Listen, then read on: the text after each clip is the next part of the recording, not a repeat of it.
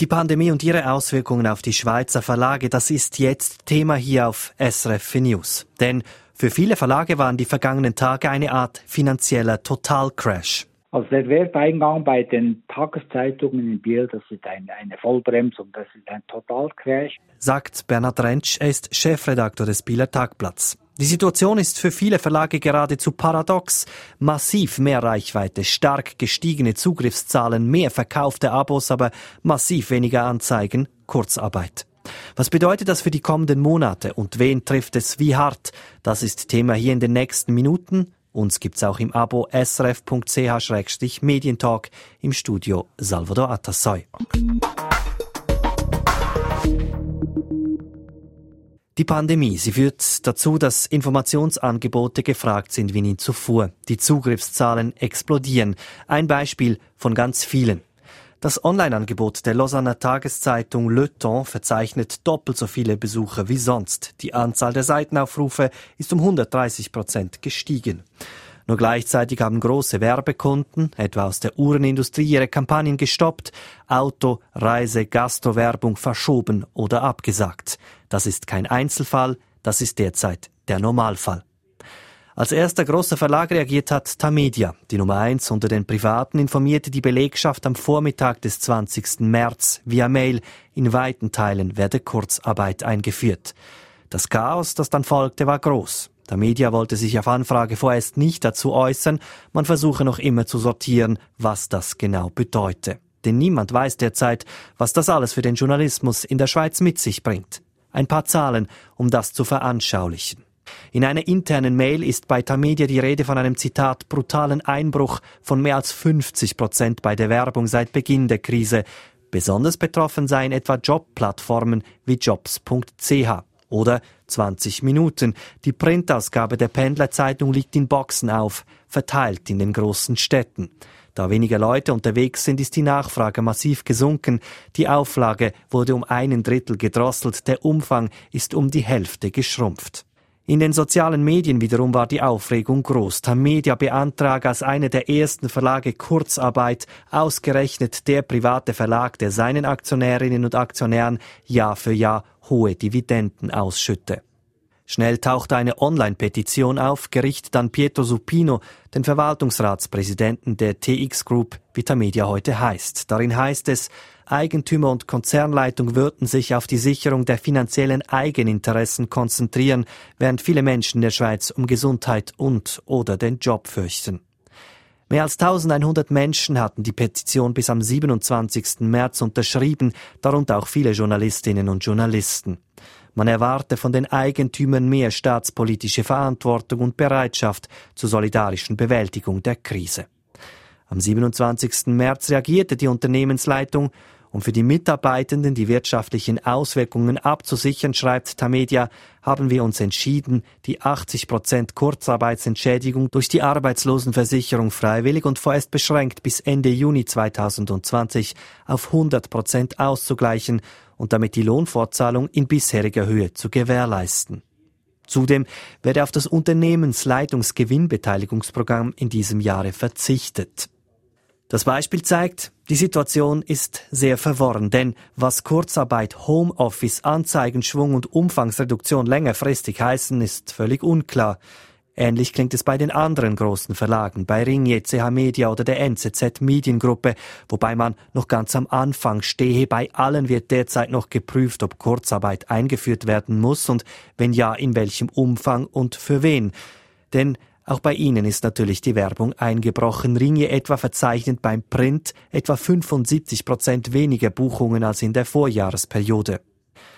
Soweit die Lage bei den Großen, bei den Verlagen, die Reserven haben und verschiedene Standbeine. Tamedia etwa besitzt ja mit Marktplätzen wie Ricardo.ch weiterhin gut laufende Einheiten, die vom Boom beim Online-Shopping profitieren. Aber was ist mit jenen Verlagen, die das nicht haben, mit den kleinen, die noch stärker auf jene Werbeeinnahmen angewiesen sind, die jetzt wegfallen? Was ist beispielsweise mit ÖS Asch Media? Das ist der Verlag hinter Zeitungen wie dem Nouvelliste oder dem Journal de Sierre. Dort sind die Werbeeinnahmen um 80 Prozent eingebrochen. Maßnahme Kurzarbeit für 400 Mitarbeiter. Was ist mit Edition DEP in Delemont, die den Quotidien Jurassien herausgibt? Kurzarbeit für die gesamte Redaktion. Und was ist mit der W. Gassmann AG, der Verlag hinter Titeln wie dem Bieler Tagblatt? Das habe ich den Chefredaktor des Tagblatts gefragt, Bernhard Rentsch. Also der Werteingang bei den Tageszeitungen in Biel, das ist ein, eine Vollbremsung, das ist ein Totalcrash. Wir sind relativ stark in unserer Region auch von der Uhrenindustrie abhängig und da fallen sämtliche Aufträge fällen weg. Äh, unsere momentanen Berechnungen sind so bei 70, 75 Prozent Wegfall per sofort. Ein ganz anderes Thema. Ich nehme an, gleichzeitig sind die Zugriffszahlen gestiegen, auch die Abozahlen sind gestiegen. Können Sie das bestätigen und gibt es da ebenfalls eine Einschätzung?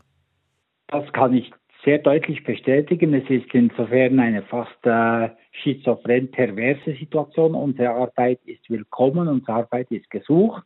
Wir haben äh, eine Abonnentensteigerung, das ist im kleinen Prozentsatz. Das sind natürlich nicht riesige Zahlen. Die Zugriffe auf der Website, selbst wenn wir die nicht sehr aktiv bewerben, die sind explodiert. Also wir haben rund fünf bis sechs Mal so viele Zugriffe im gleichen Zeitraum wie vorher. Das ist eine enorme Steigerung. Wie gesagt, das äußert sich dann nicht unbedingt in vielen, vielen Mehreinnahmen. Also die Abozahlen, die sind natürlich eine marginale Größe in, im Vergleich zum Verlust, den wir im Moment hinnehmen müssen. Jetzt ist es ja so, das Bieler Tagblatt finanziert sich ja hauptsächlich aus Abonnenten, das können Sie aber trotzdem nicht kompensieren. Die Möglichkeit der Kompensation besteht nicht eins zu eins. Natürlich ist das eine erfreuliche Tendenz, aber die, die fehlenden Inserateinnahmen, die sind doch sehr, sehr äh, greifbar und für uns schlimm im Moment. Kommt dazu, dass die Zeitung als Printzeitung in unseren Haushalten halt wirklich sehr, sehr gesucht ist. Nachher können wir die Frühzustellung garantieren. Das heißt, wenn um 7 Uhr Morgen im Haus eine Zeitung ist, dann wird sie von jetzt an nicht von drei oder vier Personen gelesen, sondern von zehn oder zwölf Personen. Die Leute haben tatsächlich Zeit, Zeitung zu lesen, aber man nimmt sie auch sehr gerne noch am Mittag oder am Nachmittag um zwei Uhr zur Hand. Also eine Zeitung wandert in einem Haus hin und her.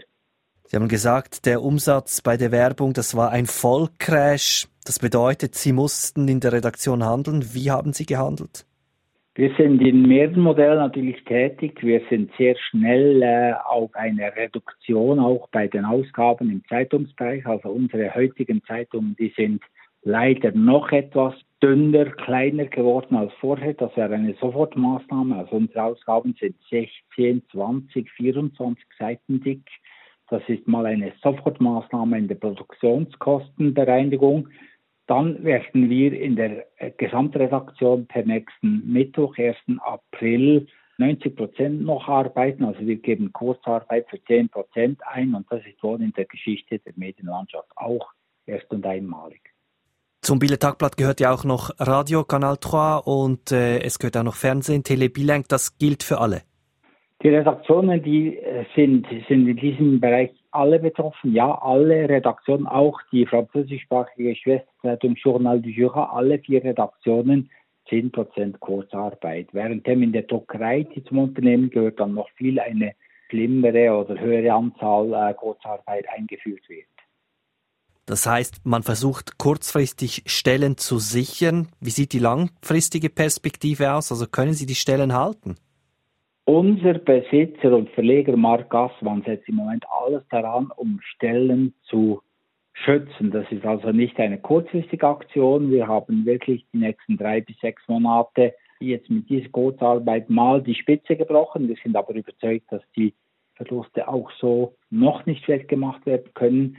Die aktuelle Krise, die, die beschleunigt die Tendenzen in der Medienbranche enorm, enorm schnell. Also wir müssen noch schneller als bisher neue Modelle, neue Zahlungsmodelle, neue Zeitungsmodelle finden und zwar im Verlauf dieses Jahres. Also Mark Gassmann setzt daran, dass unsere Marken erhalten bleiben, selbstständig erhalten bleiben, dass wir aber wirklich versuchen, in unserer Region eine, eine Art neue äh, Medieninnovation zu suchen. Da sind wir mit, mit Hochdruck daran. Sie sagen, Sie sind auf der Suche nach neuen Geschäftsmodellen, müssen sich jetzt etwas überlegen. Sie rechnen also nicht damit, dass sich nachher alles wieder normalisieren wird. Das ist meine persönliche Einschätzung, wie auch aus der Unternehmensleitung inklusive Mark Gassmann. Wir sind überzeugt, wie Sie es vorhin gesagt haben, wir gehen nicht gleich aus dieser Krise heraus, wie wir hineingeraten sind. Also wir müssen hier neue Modelle suchen. Es wird nicht mehr sein wie vorher, schon nur weil Gewohnheiten, die über Jahre, Jahrzehnte jetzt äh, entstanden sind, halt in diesen Wochen und Monaten erneuert oder gebrochen werden. Also die Einstellung zu, zu, zu den Medien, die wird auch überdacht, die wird auch, auch neu organisiert. Und das ist in diesem Sinne auch eine Chance, weil wir gerade in diesen Krisenzeiten eigentlich beweisen, wie wichtig und wie nötig das seriöse Tagesmedien sind. Es wäre ja eine Möglichkeit, man könnte sagen, okay, jetzt kommt ja irgendwann die Ausgestaltung des Mediengesetzes beziehungsweise die Überarbeitung des bestehenden Artikels. Wie sehr setzen Sie darauf, dass Sie dann auch Subventionen bekommen, also Geld für das, was Sie jetzt anbieten? Wie stark setzen wir darauf? Wir äh, sind schon im Prinzip angewiesen auf irgendwelche Unterstützung. Ich persönlich bin der Ansicht, dass der Journalismus an sich nicht direkt subventioniert werden sollte, weil die Unabhängigkeit dann tatsächlich in Frage gestellt wird. Aber wir haben natürlich gerade bei einer Zeitung sehr, sehr viele Bereiche, die eigentlich quasi industriell und mit Fixkosten verbunden sind, die mit dem Journalismus nichts zu tun haben. Also was zwischen Mitternacht und morgen um sechs oder sieben Uhr mit einer Zeitung passiert, bis im Briefkasten ist, das sind Fixkosten, die laufen uns davon und genau dort Genau dort sollte eine Entlastung für die Tageszeitungen erfolgen. Sagt Bernhard Rentsch, Chefredaktor des Bieler Tagblatts. Die kleinen, unabhängigen Verlage trifft es also besonders stark. Etwa die Schaffhauser Nachrichten oder die Friburger Nachrichten. Das bestätigt auch Harold Bieler. Er ist Chefredaktor einer vergleichsweise weiteren kleinen Zeitung des Walliser Boten. Also der Rückgang der Werbeeinnahmen ist massiv. Wir haben bereits nur jetzt im, im Monat März werden wir 400.000 Franken an Werbeeinnahmen verlieren. Das heißt, die Krise war ja im, im März noch nicht ganz da. Äh, wenn wir dann hochrechnen oder rechnen ab April, wenn es so weitergeht, werden das ab April monatlich zwischen 600.000 und 700.000 Franken sein. Also ich spreche da natürlich für die Zeitung, für den Walliser Boten, dann für das Radio, RRO und für die Gratiszeitung, die RZ. Aber das, ist, das sind also massive, massive Beträge wenn wir jetzt das ummützen, das heißt, müssen Sie Stellen abbauen oder was bedeutet das im Endeffekt? Nein, es ist die klare Aussage von unserem Verlegereigentümer Freddy Bayard. Stellenabbau ist derzeit kein Thema, weil man weiß erstens nicht, wie lange es dauert und er hat ja das Unternehmen vor zwei Jahren übernommen und er sucht natürlich zuerst nach Lösungen, bevor er diesen Schritt, das sind wirklich die Ultima Ratio, also wenn dann gar nichts mehr gehen würde oder wenn die Krise dann über Monate oder gar bis ins nächste Jahr andauern würde. Aber momentan wird über äh, Stellenabbau nicht gesprochen. Aber Kurzarbeit haben Sie?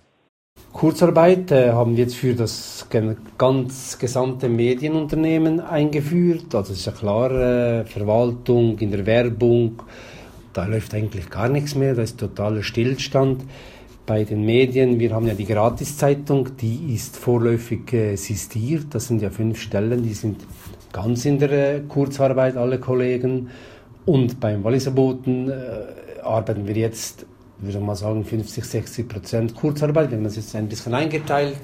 Wir äh, arbeiten einen Tag Arbeit, einen Tag ist äh, Pause, weil die Arbeit ist ja sehr anspruchsvoll. Man hat ja wenig Anlässe, keine, praktisch keine Termine mehr. Man muss schon die Themen suchen und, und auch finden und, und die Leute müssen Zeit haben und auch bereit sein, Auskunft zu geben. Das ist eine sehr, es wird eine anspruchsvolle Aufgabe, aber äh, ich glaube, mit der Lösung, die wir jetzt da gefunden haben, sind wir auf einem guten Weg. Wichtig ist, dass wir auch jetzt gerade in dieser Zeit, wir wollen ja eine gute Zeitung machen, wir wollen ja den Leuten äh, lokale, äh, kantonale Informationen bieten, weil international und national bietet sich ja tausendfach Möglichkeiten an. Sie sagen, Sie wollen ein Angebot anbieten, das gut ist, aber Sie haben viel weniger Manpower zur Verfügung. Sieht man das der Zeitung an? Also ist sie dünner geworden? Also klar ist die Zeitung dünner geworden, nur schon rein aus dem Grund, weil keine, keine Inserate mehr da sind. Sport bei uns ein sehr wichtiger Teil, sehr großer, wichtiger Teil. Auch Lokalsport ist ja total zusammengebrochen. Da ist natürlich klar, dass wir Abstriche machen müssen. Bei den lokalen Themen schauen wir einfach, dass wir so sechs, sieben Lokalseiten äh, pro Tag zusammenbringen. Das ist uns bis jetzt eigentlich ganz gut gelungen. Wir sind also noch nie unter 20 äh, Seiten gegangen, bei, auch bei zwei oder drei Seiten Inserat. Aber das wird natürlich mit jeder, mit jeder Woche anspruchsvoller. Und das ist natürlich so, Sie können den Leserinnen und Lesern auch nicht zu viel zumuten. Also gerade nur Seiten und Seiten Corona, irgendwann äh, wird es dann vielleicht auch ein bisschen zu viel. Also man muss auch selektionieren. Sagt Harold Bieler, ist Chefredaktor des Walliser Boten. Wenn wir das zusammenfassen, so lässt sich festhalten, ein Prozess, der bisher über Jahre verteilt stattgefunden hat, nämlich das Wegbrechen der Werbung, akzentuiert sich jetzt auf wenige Wochen. Niemand bestreitet, dass Medien systemrelevant sind, das zeigen die aktuellen Zahlen nur. Wie sollen Medien ihrer Aufgabe gerecht werden, wenn das Geld fehlt, um diese Aufgabe zu finanzieren? Das ist eine gewaltige Herausforderung für das Mediensystem. Vermutlich ist es gar die bisher größte Herausforderung für dieses System, nicht nur in der Schweiz. Wie lange geht es, bis es zu Entlassungen kommt? Wie groß ist die Wahrscheinlichkeit, dass es bei besserer Ertragslage wieder zum Aufbau dieser Stellen kommt? Wie groß ist die Bereitschaft, jetzt neue Dinge auszuprobieren und die derzeitige Situation auch als Chance zu verstehen? Wo werden jetzt Unternehmensteile oder Produkte still entsorgt, die schon in normalen Zeiten nicht genug profitabel waren? Und was bedeutet das alles für die Überarbeitung des Medienartikels, also für die Überarbeitung des Radio- und Fernsehgesetzes, etwas, das in diesen Monaten ja stattfindet? Denn die Schweizer Verleger, vertreten durch den Verband Schweizer Medien, haben das BAKOM bereits zum Handeln aufgefordert.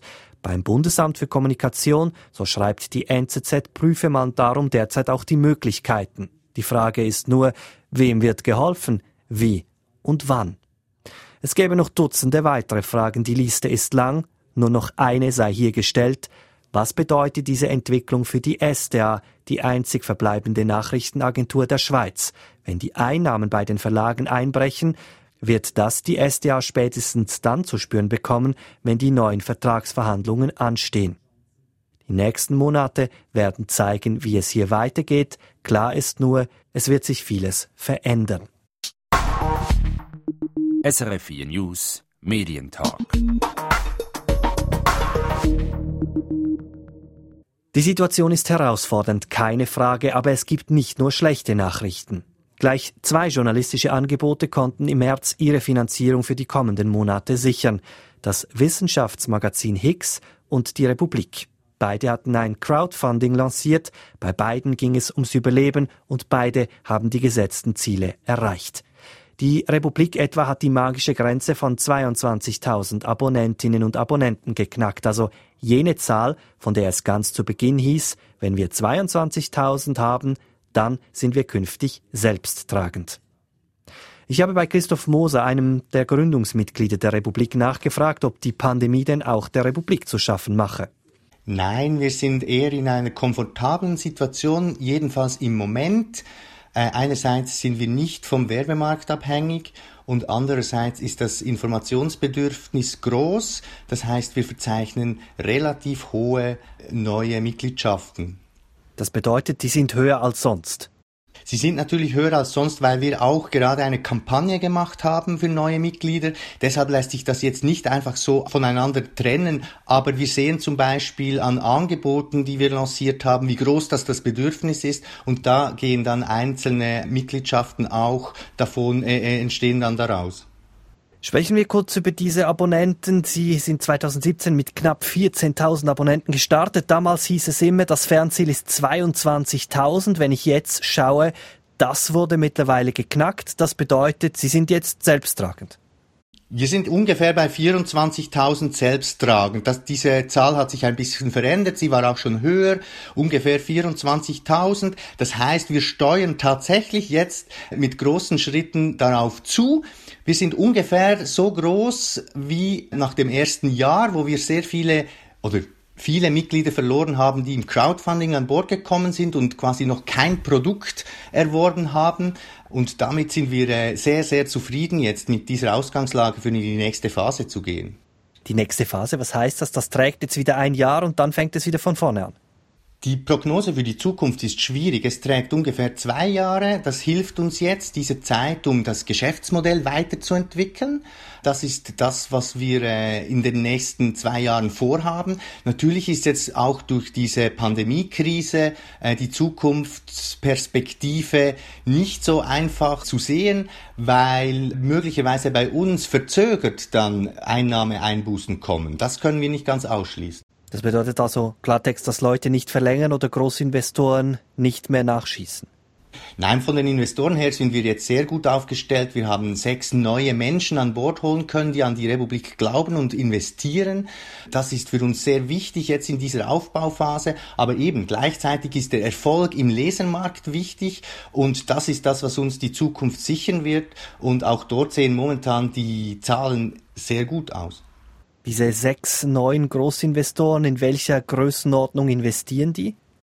Das sind zwischen 50.000 und etwas über 100.000 äh, Franken. Wir werden die Namen und auch den Anteil am Aktienkapital wie immer auch transparent publizieren, sobald die Verträge unterzeichnet sind, respektive sobald die Aktienkapitalerhöhung äh, auch formell erfolgt. Lassen Sie mich das kurz etwas anders sagen. Das entnehme ich der Homepage maximal verdichtet, lautet die Devise laut sein. Je mehr Aufmerksamkeit, desto mehr Verkäufe. Sprich, werden wir jetzt wieder und wieder dieses Laute, dieses Dramatische in zwei Jahren wieder zu hören bekommen? Nein, ich glaube, also Ausschließen kann man es nicht. Wir sind in einer Aus Aufbauphase. Es wird immer wieder Situationen geben, wo die Republik am seidenen Faden hängt. Das, das ist normal in, einer solchen, in einem solchen Aufbau. Aber ich glaube schon, dass jetzt die Lage deutlich besser ist im Vergleich zum Beispiel vor zwei Jahren, weil wir jetzt auf einen treuen Abonnentenstamm uns abstützen können. Wir haben auch tausend Komplizinnen und Komplizen gewonnen in den letzten drei Monaten, die die Republik im ganzen Land bekannt machen. Auch das sind Menschen, die uns weiterhin unterstützen werden. Also die Basis ist viel stabiler geworden und darauf lässt sich jetzt auch stabiler aufbauen. Kommen wir kurz auf das Geschäftsmodell zu sprechen. Sie haben es angetönt. Es gibt jetzt beispielsweise einen Corona-Newsletter, der auch für Nicht-Abonnenten zugänglich ist. Das ist das erste Angebot, wo man nicht Mitglied sein muss, um ein Angebot komplett nutzen zu können. Wird es das in Zukunft mehr geben? Was haben Sie daraus gelernt? Das wird ja sehr gut genutzt. Ja, das ist, glaube ich, das Einzige, was exponentiell gewachsen ist, äh, wo man auch Freude haben konnte in den letzten Tagen, jedenfalls bei uns. Das Interesse ist sehr groß. Nein, wir planen nicht per se äh, Gratisangebote. Was die Republik eigentlich immer schon ausgezeichnet hat, ist, dass wir versuchen, Formate zu entwickeln, die eben auch größer werden können aus die Republik, die auf größeres Interesse stoßen können als die Mitglieder, die wir haben. Deshalb ist unsere Paywall auch so gebaut, dass Mitglieder Stücke, Geschichten verteilen können, teilen können und ähm, von daher ist das keine grundsätzliche Strategieänderung. Aber wir wollen dem Informationsbedürfnis Rechnung tragen und glauben, dass es wichtig ist, in äh, der Corona-Krise erstens einen anderen Ton anzuschlagen als andere und zweitens wichtige Informationen zu übermitteln ohne großen Lärm drumherum sagt Christoph Moser, Gründungsmitglied der Republik. Bis zum 27. März nachmittags kamen so übrigens rund 2,7 Millionen Franken zusammen. Auch das Online-Wissenschaftsmagazin Higgs.ch hat mittels Crowdfunding um Mittel ersucht, allerdings in weit bescheidenem Umfang wie die Republik und das Ziel im März erreicht, 111.111 Franken. Ich habe Beat Glocke, den Gründer und Chefredaktor von Higgs.ch, gefragt, ob sich die Situation jetzt etwas entspannt habe. Also gut, in Zeiten von Corona ist gar keine Entspannung, aber wir reden jetzt von der finanziellen Lage.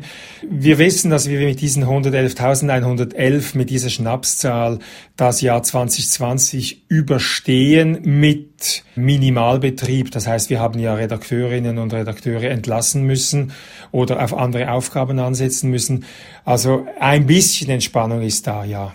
Sprechen wir noch kurz über die Spende. Am Schluss scheint es offenbar noch gereicht zu haben, weil eine großzügige Spende eingetroffen ist. Haben Sie folglich auch einen Großinvestor jetzt? Im Vergleich zu der Republik, wo äh, aufs Mal 300 und was 1000 reinkamen, war unser Mensch, äh, der diese 10.000 gespendet hat, wohl kein Großinvestor.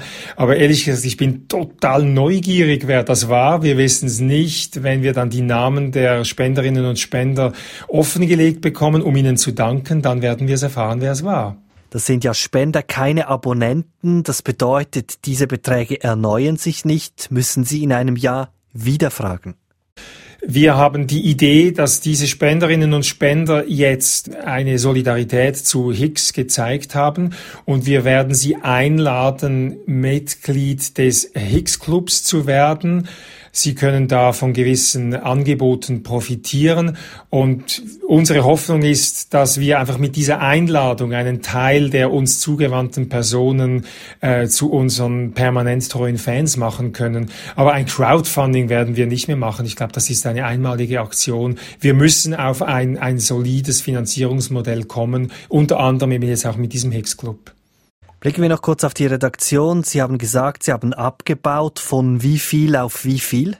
Gut, in Personen oder in Stellenprozent ist immer die Frage, wie man das berechnet. Aber im Moment ist es tatsächlich so, dass die leitende Redaktorin äh, Katrin Schregenberger, eine Praktikantin und ich plus freie Mitarbeitende die Inhalte bestimmen oder bestreiten, nicht bestimmen. Und vorher waren wir äh, zwei 60 Prozent Redakteure, die, die leitende Redakteurin, ich mit einem Teilzeitpensum und ein Entwickler, ein Developer. Und die beiden Teilzeitredakteure sind weg und der, der Developer, die sind komplett weg. Also das sind ähm, zwei, äh, 200 Stellenprozent sind komplett weggefallen. Sprechen wir kurz über die Finanzierung im Ganzen. Sie kooperieren ja beispielsweise mit Stiftungen. Sie bieten auch Paid Content an als drittes Standbein. Mhm. Wie sieht denn die Finanzierungsstrategie jetzt langfristig aus, wenn Sie sagen, kein Crowdfunding mehr? Also die ursprüngliche Strategie war, dass wir von fünf Hauptinteressengruppierungen den Großteil der Finanzierung erhalten. Also das waren die Universitäten, die Akademien, Stiftungen, auch die Wirtschaft, die Erziehungsdirektorenkonferenz, und, und da hat sich einfach gezeigt, dass diese großen Partner zwar Interesse haben, unsere Arbeit gut finden, anerkennen, aber dass es da extrem langsam ist, bis die irgendwelche Unterstützungen für so einen Kanal zusagen können. Und die neue Idee ist jetzt, dass wir zu einem Finanzierungsmodell kommen müssen, das mehr aus der, aus der Community generiert. Also wir werden eben diesen Club gründen. Wir bieten Sponsoring an für gewisse Gefäße, analog zum Beispiel von SRF wo beispielsweise die Tagesschau, also der Core-Content nicht sponsorbar ist, aber äh, zum Beispiel ein Einstein oder ein Puls, das ist sponsorbar. Und wir bieten jetzt Gefäße an, wie zum Beispiel meine Talkshow, die monatliche, wo man direkt Sponsorengelder reinnehmen kann. Und da sind wir mit einigen Leuten in Verhandlung und erhoffen uns da einen Teil auch vom ganzen Kuchen so finanzieren lassen zu können. Wenn man sich den Paid Content anschaut, zumindest mit den Fachhochschulen scheint das anfänglich ja geklappt zu haben. Wo harzt es denn da? Ja, es harzt an der Kontinuität und an unserer Selektivität. Also wir wollen nicht, wie es bei Zeitungen beispielsweise möglich ist, Paid Content haben, sagen wir, für eine Partnerschaftsplattform oder für, für die Elektrozigarette. Da werden wir keinen Paid Content akzeptieren, weil sich der mit dem restlichen Inhalt von Higgs nicht verträgt. Darum sind wir auf die Hochschulen gegangen und die fanden das gut. Es gibt auch keine Kritik, aber die Kontinuität herzustellen, das ist eine Herkulesaufgabe. Und da haben wir auch im, im Sales-Bereich sind wir ein bisschen dünn aufgestellt. Da müssen wir einfach besser werden. Aber jetzt wird es besser, wenn wir das, das Crowdfunding abgeschlossen haben, haben wir wieder mehr Kapazität für solche Aufgaben. Sagt Bert Glocke, ist Gründer und Chefredaktor des Online-Wissenschaftsmagazins Higgs. Und damit sind wir am Ende des Medientalks. Uns gibt's auch im Abo srf.ch-medientalk. Produktion und Moderation Salvador Atassoy.